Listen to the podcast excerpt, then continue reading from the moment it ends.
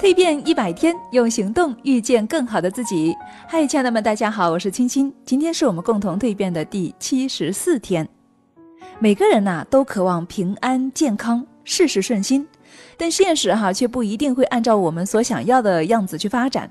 你会发现，无论你如何去规避，似乎都很难避免生活中有一些不如意的事情发生，对吗？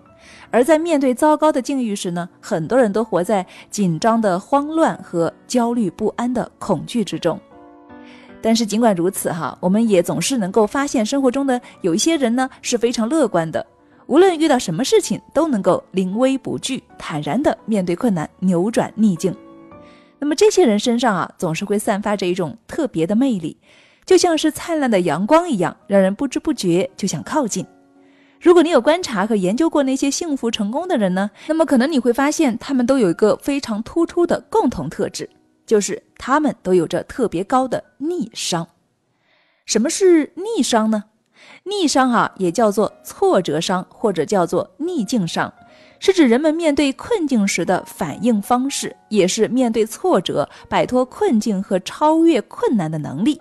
同样的打击，逆商高的人呢，产生的挫折感更低；而逆商低的人呢，就会产生强烈的挫折感。拥有高逆商的人呢，不但身体健康、充满活力和愉快的心情，还有更好的生产力、创造力。